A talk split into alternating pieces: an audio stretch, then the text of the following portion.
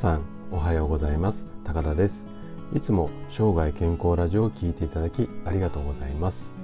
今朝はストレスサインに注意しましょう。こんなテーマのお話をしていきたいんですけれども、まあ、ストレスサインっていうとちょっとピンとこない方も多いとは思うんですので、えっと、私がこう皆さんに分かりやすいなっていう表現では体の声とか心の悲鳴体の悲鳴なんていう表現をするんですけども要はそういうこう悲鳴を気をつけるように意識をしましょうね。まあこんなテーマで今日はお話をしていきたいと思うんですけども夢とか目標に配ってあ夢とか目標に向かってこう一生懸命頑張るこれはねすごく素晴らしいし素敵なことなんですよね。ただ頑張っている時こそ気づきにくいっていうのがこのストレスなんですよ。でえっと、昔の私がそうだったんですけどもそのストレスがこう徐々に徐々にこう溜まってきたのに気づかずもしくは見て見ぬふりをしてで最終的にはそれが爆発をして体を壊してしまった。こんな経験を私してるんですね。なので今朝は、えっと、自分の体のことは後回しでとにかく頑張っている。でそんな20年ぐらい前の自分に向けてお話をしていきたいなというふうに考えています。で今回のストレスサインについてお伝えしたい内容が2つあります。でまず1つ目が懸命な時ほど気づかないストレスサインこれを前半でお話をさせていただきたいのとあと後半ではですねストレスが自分の中でどれぐらい溜まっているのかっていう簡単なこうチェックシートっていうか、まあ、セルフチェックができるような内容がありますのでこの内容についてお話をしていきたいと思います。はいでできるだけ今日も分かりやすくお話しするつもりなんですがもし今日お話を聞いてみて、えっ、と、わからないよとか疑問、質問などありましたら、お気軽にコメントいただけたら嬉しいです。じゃあ早速本題に入っていきたいと思うんですけども、あなたは今自分がですね、どの程度ストレスを抱えているか、これが正確に把握できていますか？ちょっと多分把握できてないって方が多いかなというふうには思うんですけども毎日の暮らしの中でストレスを溜め込まないことはとても大切。でこれは、うん、聞いていただいてる誰もが理解できる内容だと思うんですよ。ただ残念なことに本人自分自身はですねストレスを抱え込んでいるっていう自覚がないケースっていうのが非常に多いんですよ。なのでそれを改善ストレスが溜まっているっていうのが自覚ないのでそれを改善するために生活習慣であったりだとかあとはお食事の内容を見直したりこんなことをせずにある日突然この溜まったストレスが爆発してしまうこういうケースっていうのは非常に多いんですね。で特に目標に向かって一生懸命頑張っている時ほどこのストレスの蓄積に気づきにくいまあ、これがね非常にこのストレスの厄介なところなんですよね。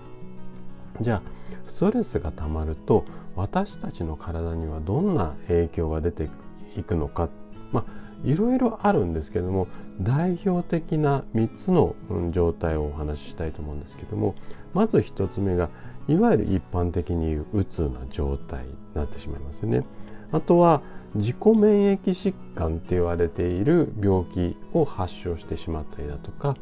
この辺が重篤になると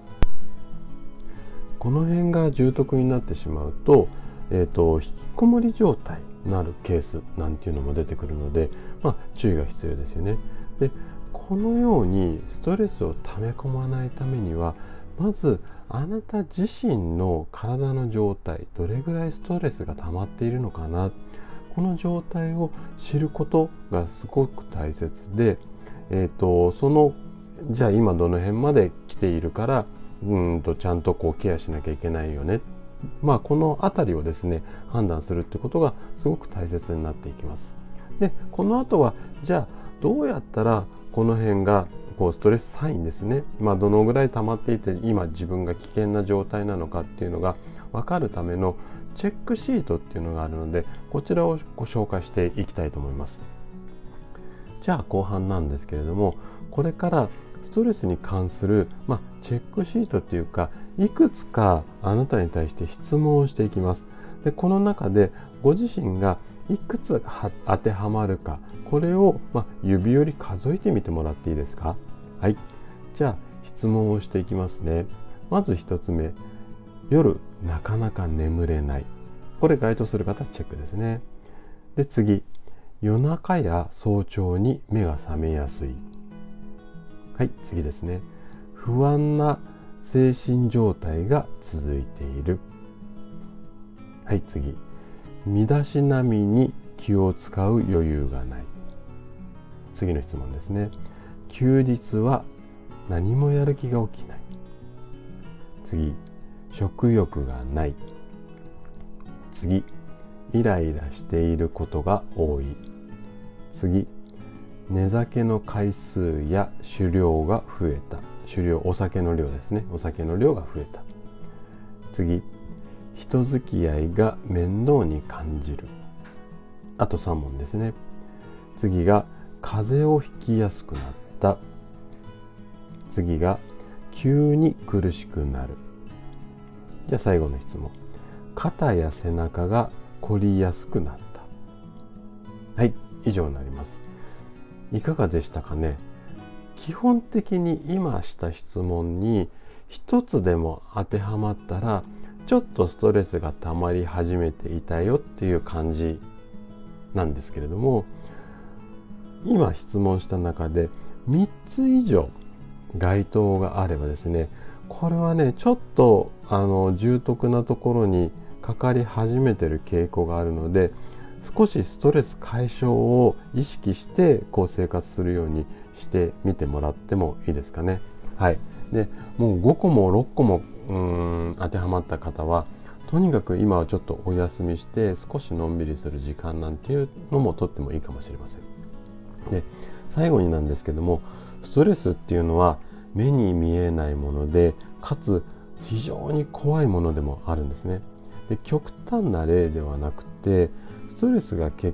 かけで死に至るケースっていうのもこれもあったりするぐらいなんですよ。なのでストレスを解消し健康を手に入れることっていうのはあなたが仕事や家事とかを頑張る原動力にもなって非常に大切なことになります。是非ストレスサインを見逃すことなく上手に付き合いながら生涯健康を目指していただけたら嬉しいです。ということで今日のお話はここまでとなります。あなたが快適な毎日を過ごすヒントになれば嬉しいです。今日も最後まで聞いていただきありがとうございます。